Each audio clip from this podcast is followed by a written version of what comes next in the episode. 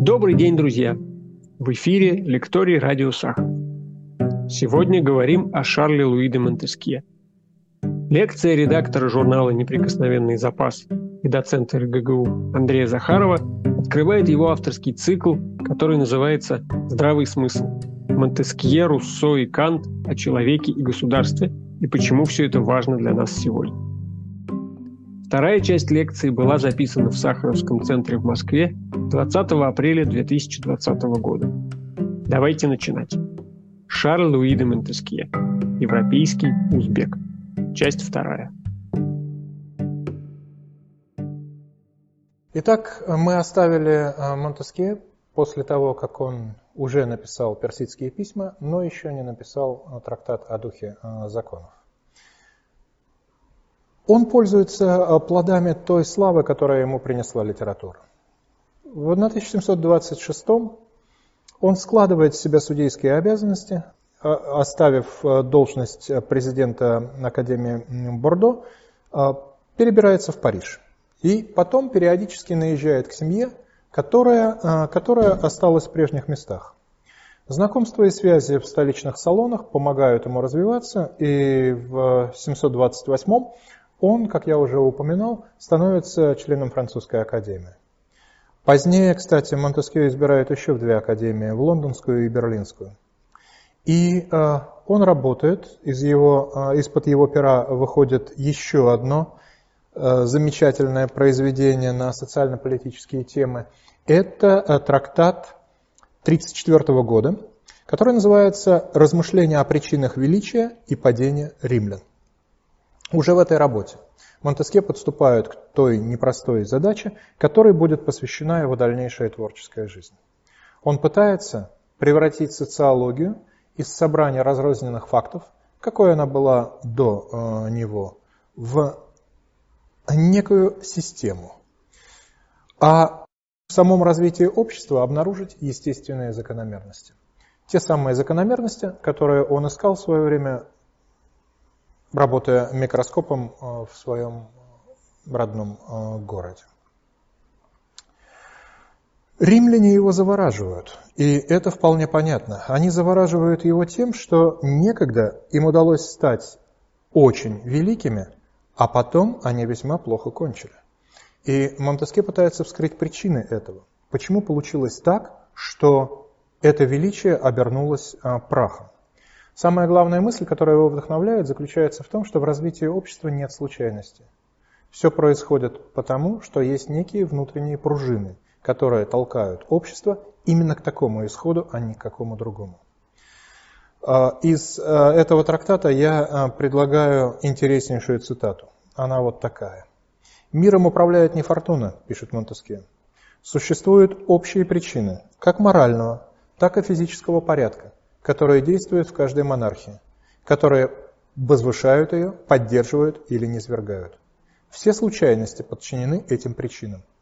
Если, здесь внимание, если случайно проигранная битва, то есть частная причина, погубила государство, говорит он, то это значит, что была более общая причина, приведшая к тому, что данное государство должно было погибнуть из-за одной проигранной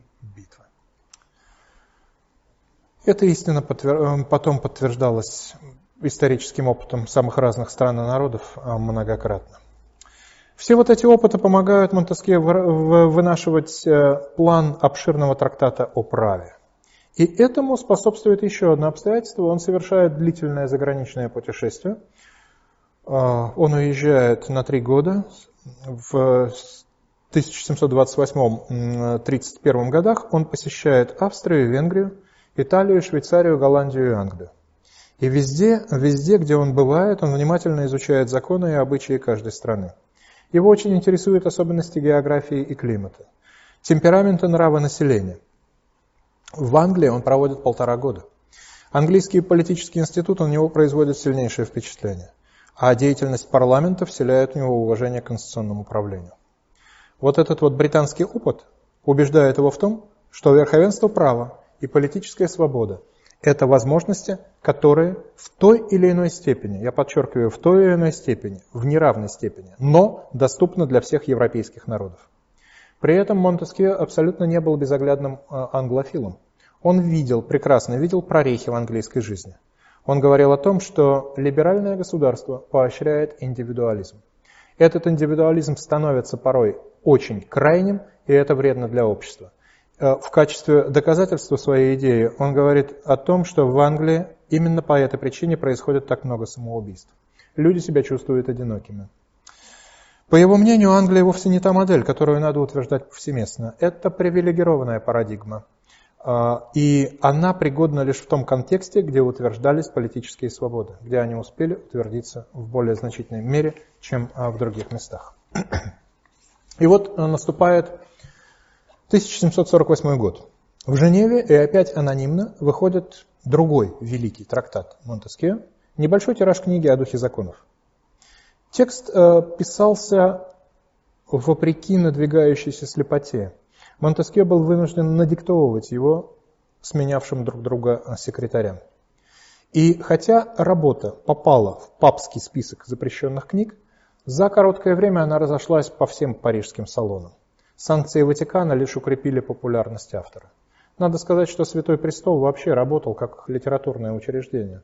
Он запрещал почти всех великих европейских э, политических мыслителей, от Макиавелли до Гоббса и э, Монтескио и э, последующих, и тем самым продвигал дело рационализма и политической философии.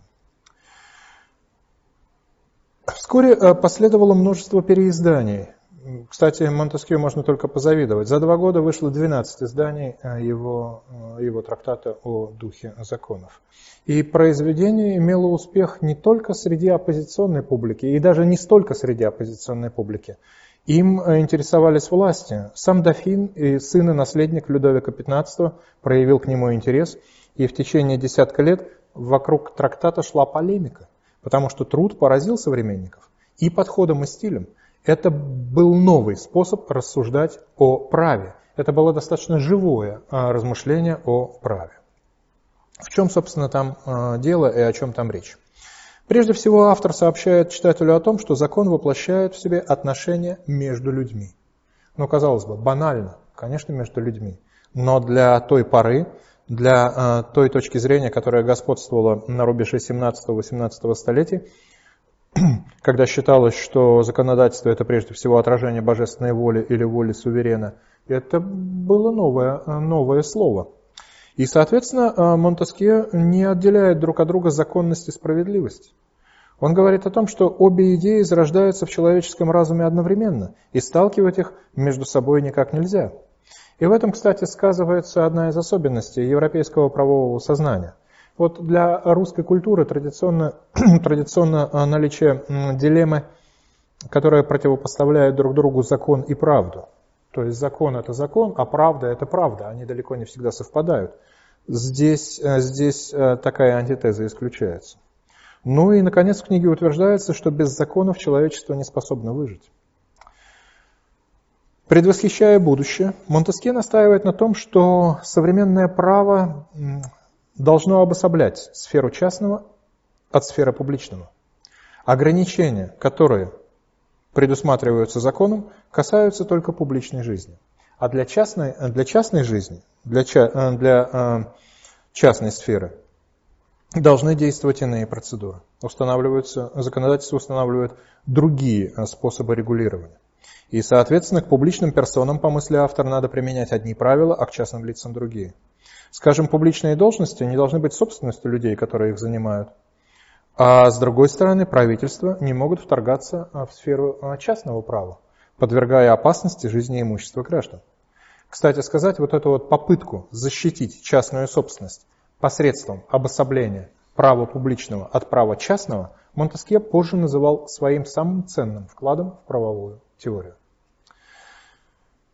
В своих последующих рассуждениях он опирается на общепризнанные известные факты.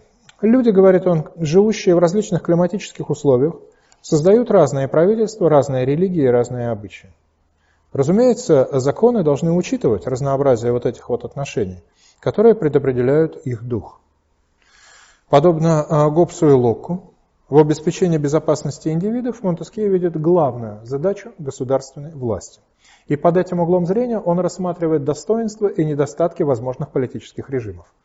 Республиканского или демократического, монархического и деспотического. Он внимательно наблюдал в свое время за противостоянием власти и свободы в современной ему Англии.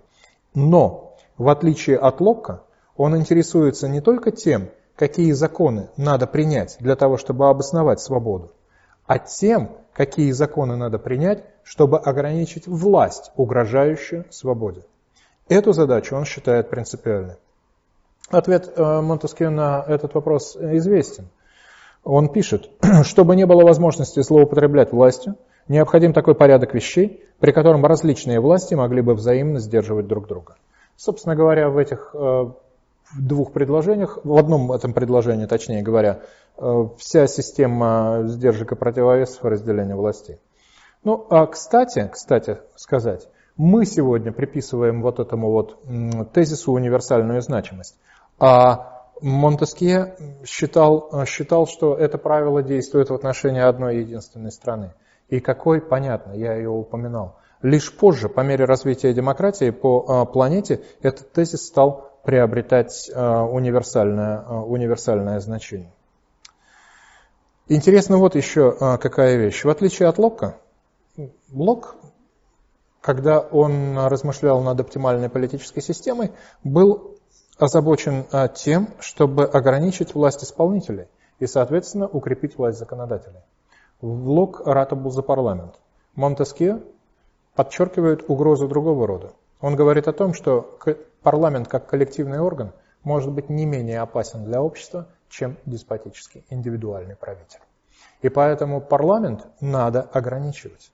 По этой причине Монтескье выдвигает идею двухпалатного парламента двухпалатного парламента, которая спустя несколько десятилетий после его кончины реализуется в молодых Соединенных Штатах Америки. Именно на этом вот основании, на которое указывал Монтескью. Хотя и не только. Возникает другой вопрос. Хорошо, мы разделили политическую систему на разные ветви. А почему мы исключаем такую возможность? Нам, россиянам, понятно, о чем тут речь, что обе ветви власти могут сговориться против сограждан и действовать сообща и вместе. Монтескье считал, что такая опасность отсутствует. Почему? Но он говорил о том, что граждане добиваются обеспечения своих интересов с помощью различных государственных инстанций. И поэтому перетекают как бы от одной ветви э, к другой, руководствуясь собственной выгодой в конкретный момент. Но кроме того, э, граждане не заинтересованы в чрезмерном укреплении какой-то одной из них. И в зависимости от того, кто берет верх, законодатели или исполнители, они поддерживают или тех, или других. Кстати сказать, в квази, в квази-варианте каком-то это у нас работало в свое время, когда на референдумах эпохи Ельцина у нас граждане одновременно поддерживали и парламент, и президента, которые воевали э, между, между собой. Не будем уходить в сторону. Так вот, рационально действующий гражданин заметив, что поддерживаемая им фракция власти слишком укрепилась, говорит Монтескье, покинет ее, скорее всего, и перейдет э, в ряды оппонентов. Он как бы практически перефразирует Макиавелли, с творчеством которого, конечно же, был знаком.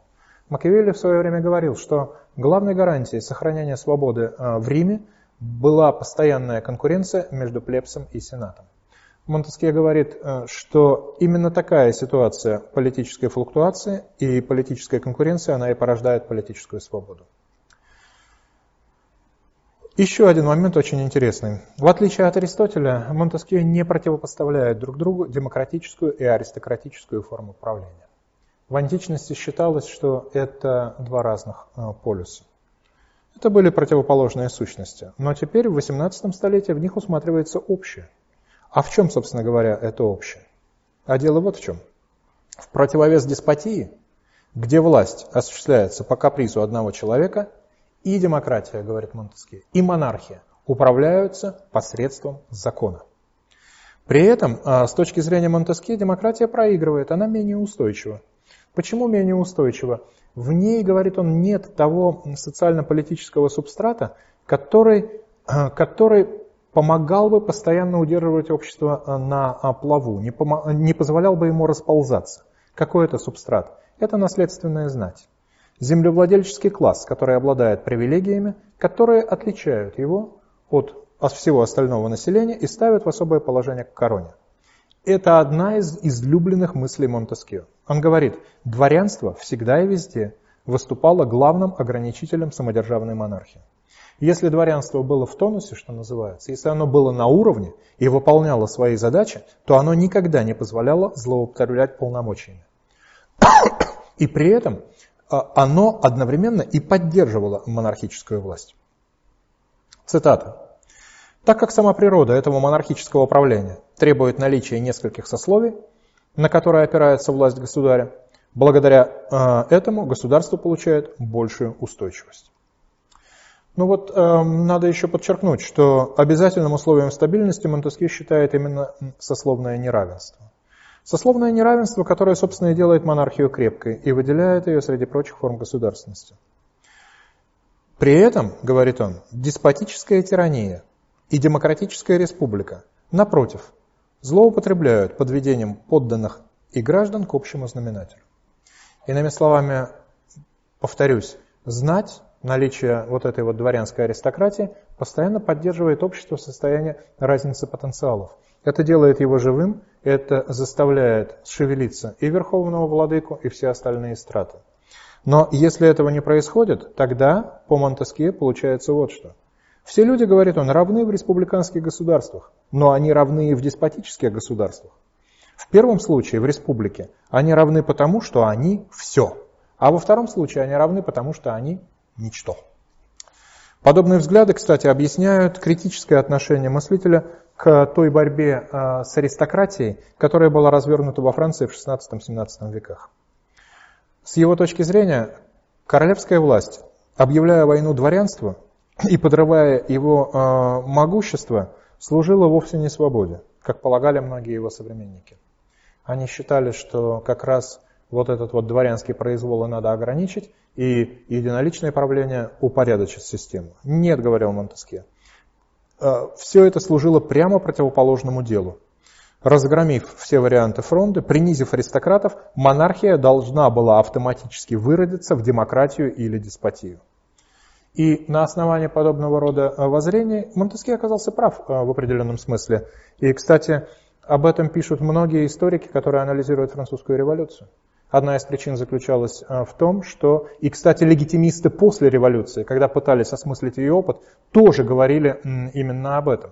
Между прочим, забегая вперед, скажу, что именно после французской революции, именно после завершения наполеоновских войн, именно после восстановления монархии бурбонов во Франции – и э, последующей монархии, орлеанской монархии, Монтескье вдруг стал очень популярной фигурой, благодаря именно вот всем вот этим вот рассуждениям. О нем говорили и писали тогда просто очень много. И, например, например э, Алексис де Таквиль э, посвящает Монтескье большое внимание, и не только он, целая плеяда французских мыслителей 20-х, 30-х, 40-х годов к нему постоянно апеллируют. Я говорю уже о 19 столетии, разумеется. Так вот, э, на основании подобных воззрений Монтеске причисляют к сторонникам так называемого аристократического либерализма. И это, э, скорее всего, правильно. То есть здесь и есть признаки либерализма, они налицо, но это либерализм э, не совсем тот, к которому мы, наверное, больше привыкли. Вот интересно, что за выбором формы правления Монтеске видит естественные причины. Он говорит, для республик наиболее подходят малые государства, для монархий средние, а для деспотии что? Правильно, бескрайние империи. Означает ли это, что выбор предопределен? Фатально. Что если вы живете в, большой государстве, вы, в большом государстве, вы будете под властью деспота. Сам автор трактата о духе законов не отвечает на этот вопрос. Хотя исследователи его творчества не раз по этому пункту его критиковали. Они подчеркивали, что вот эта вот выдвинутая им климатическая э, и географическая теория, она принижает роль волевых факторов, присутствующих в обществе. Роль факторов, э, роль факторов э, связанных с желанием, желанием и стремлением людей. Ну вот, например, один из специалистов по творчеству Монтеске говорит, Это был весьма жесткий детерминизм, который позволял выделить особенности социального устройства и даже вскрыть их дисфункции, но при этом не допускал никакого отхода от устоявшихся моделей. Однако это едва ли должно нас удивлять. Для Монтескио, как для сторонника рационалистического порядка, было важно наметить основу, которая позволяет строго ранжировать наличные общественные системы. Кстати, э, кстати, э, когда я э, готовился к этому выступлению, мне в голову пришла еще одна мысль. Мысль о том, что, может быть, мы будем переоценивать Монтескио, и вот эта вот его склонность привязываться к непоколебимым географически-климатическим обстоятельствам. Я имею в виду в силу тех событий, которые мы переживаем сейчас. Когда волевой фактор, волевой фактор зримо становится все меньше и меньше. Когда огромное количество людей, как политиков, так и очень простых людей, начинают чувствовать, что от них мало что зависит.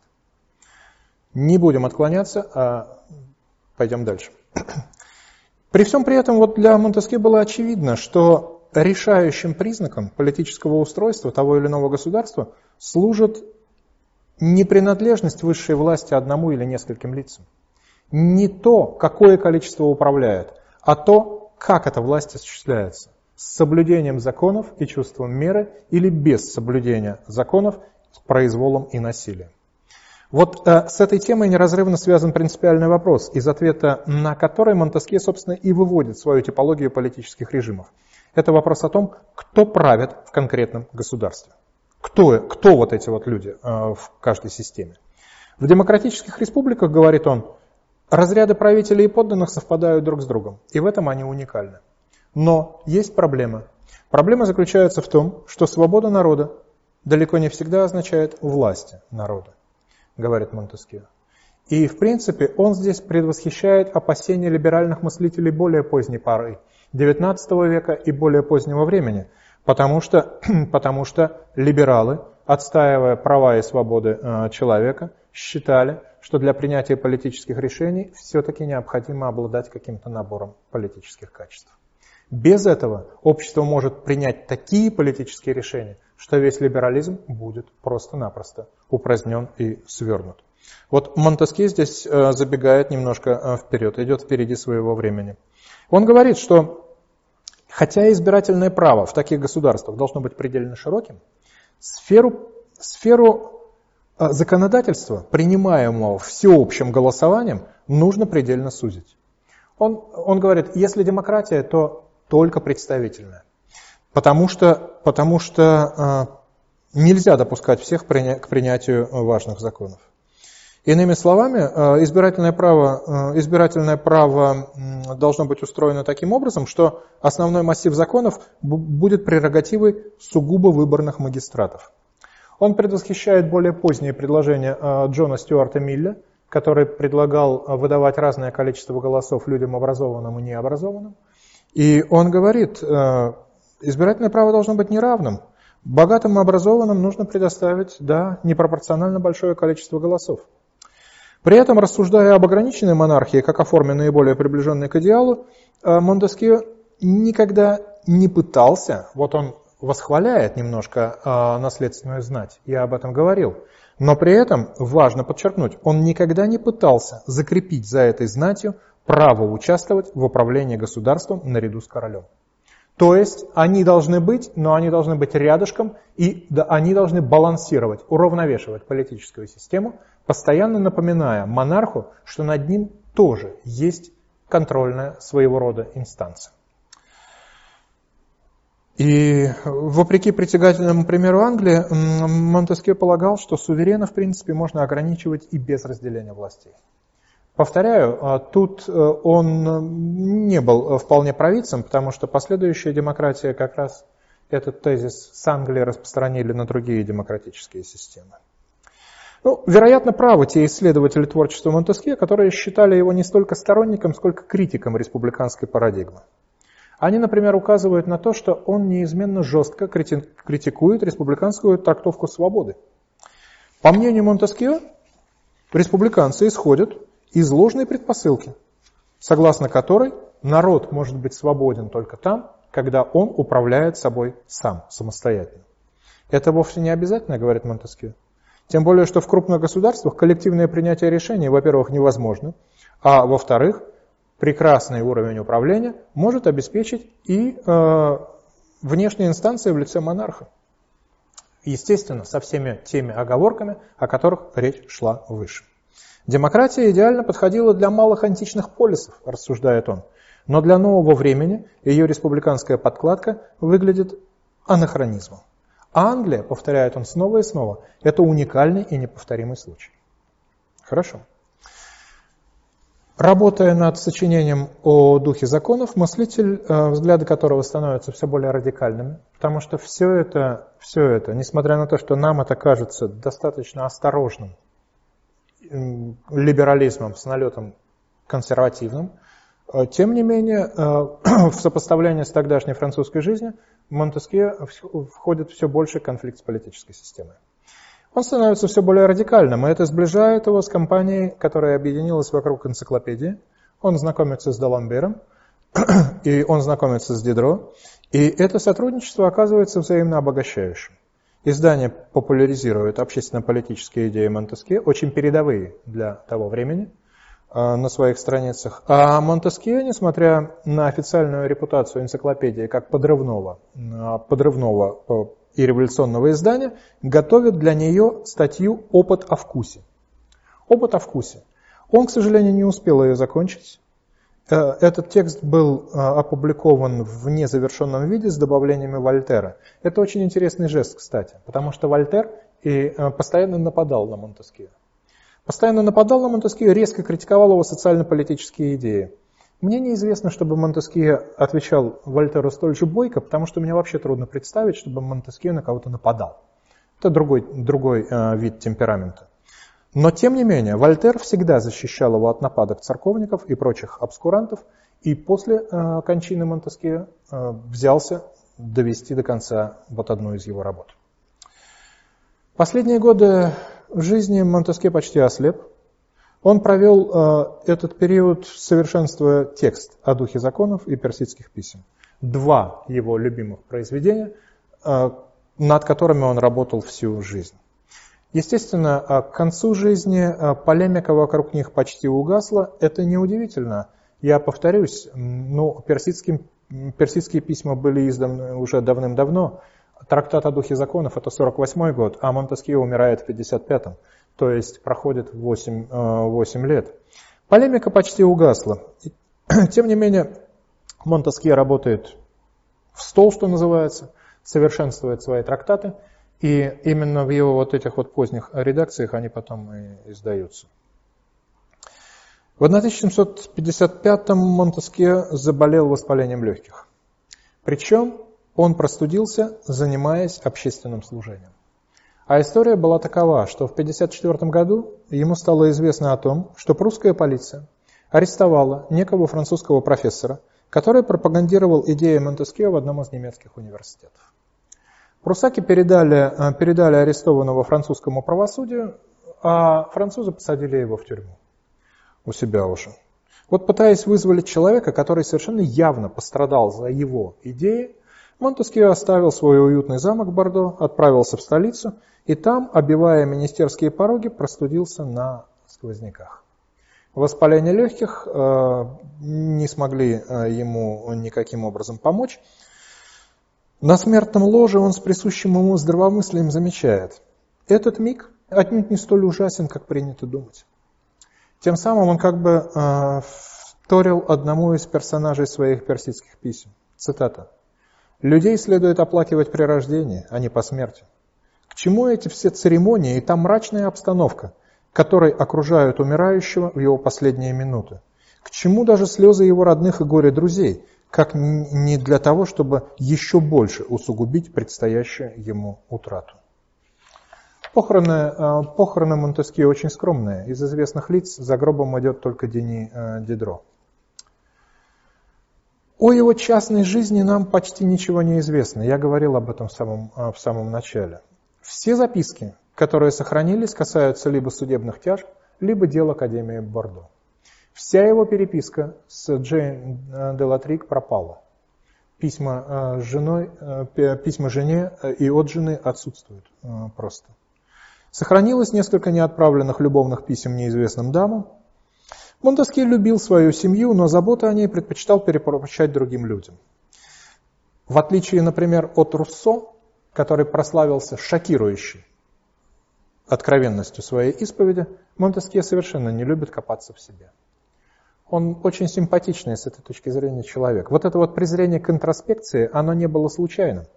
Он подводил под него базу. Он исходил из того, что сосредотачиваясь на собственных переживаниях, мы ставим себя в центр мира, искажая объективную картину реальности. Самодовольство окружающих его просто травмировало. Потому что на фоне великих проблем истории и Вселенной вот это вот эгоистическое преподнесение одинокой личности, которая рассказывает про каждый свой шаг, про каждую минутку своего бытия, Монтескье оказалось просто-напросто забавным. Даже больше. Вот эти страдания и переживания он считал глупостью, их обнародование просто. А, нынешний комментатор подчеркивает, что для Монтескье все было относительно. Атомизму и индивидуализму у него э, просто не оставалось места. И, кстати, учитывая сказанное, очень символичен один э, примечательный факт. У философа нет собственной могилы. У Монтескье нет могилы, она затерялась. Каким образом, трудно сейчас сказать. Известно только кладбище, где он был погребен. Он был вполне благополучный человек. Совершенно странно, как это могло произойти. Но дело обстоит именно, э, именно так. Один из его героев, как бы предвосхищая вот эту вот эпидемию самолюбования, которая, которую породили Facebook и Instagram, говорит, цитата, «Когда я вижу, как люди, присмыкающиеся на атоме, то есть на Земле, которая всего лишь маленькая точка во Вселенной, выдают себя за образцовые создания проведения, я даже не знаю, как примирить такое сумасбродство с такой ничтожностью». Меланхоличный узбек вот тот самый восточный деспот, который стал героем персидских писем, многим напоминал э, их автора. Сын Монтескье, например, э, а также некоторые его друзья насылали мыслителя узбекам. Анализируя творчество Монтескье, Раймон Арон, известный консервативный социолог XX века, называет его одним из основателей научной социологии, стремившимся показать, как бессистемное разнообразие явлений превращается в осмысленный порядок. По мнению Арона, с которым вот в данном случае трудно не согласиться, философию Монтескье нельзя отнести ни к упрощенному детерминизму, ни к традиционному а, превознесению естественного права. Академик из Бордо пытался сочетать и то, и другое. Один из немецких историков, который изучал его философию, говорил, что учение Монтескье колеблется между тяготением к рациональному универсализму, характерному для XVIII столетия, когда люди были озабочены поиском всеобщих, всеохватных закономерностей, и увлечением историческими частностями, которое, стал, э, которое стало типичным для XIX века, когда отдельные штучки стали интересовать больше, чем общие законы. И действительно, у него есть формулировки, которые отражают поиски всеобщих закономерностей, и есть пассажи, где акцент делается на многообразии. Причем самому мыслителю это не казалось никаким противоречием. Вот в сущности, подчеркивает Арон, он везде защищает одно и то же – равновесие и умеренность. И в этом плане Монтескье отнюдь не был революционером. Скорее, его я бы назвал охранителем. Что, кстати, позволяет некоторым ставить под сомнение его принадлежность к либеральной традиции. Я-то не склонен ее оспаривать. Но, тем не менее, важно-то другое. Важно то, что сам того не желая, он, как просветитель и рационалист, готовил французскую революцию. Он готовил французскую революцию. Он не хотел смены режимов. Для него, если бы он увидел то, что происходило, я не сомневаюсь, он умер бы от огорчения. Он не хотел смены режимов, и в этом он следовал традиции.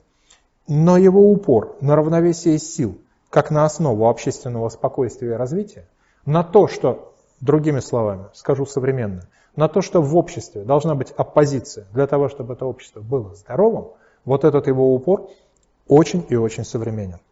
Разумеется, все это не единственное, чем нас может обогатить автор персидских писем и э, о духе законов.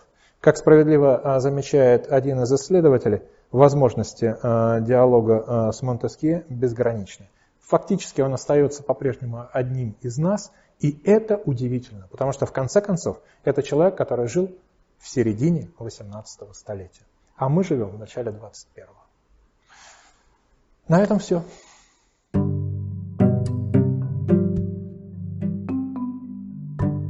С вами был Лекторий Радио Сахара. Оставайтесь с нами, ставьте лайки, делитесь ссылками в социальных сетях. Спасибо и до встречи на Радио Сахаров.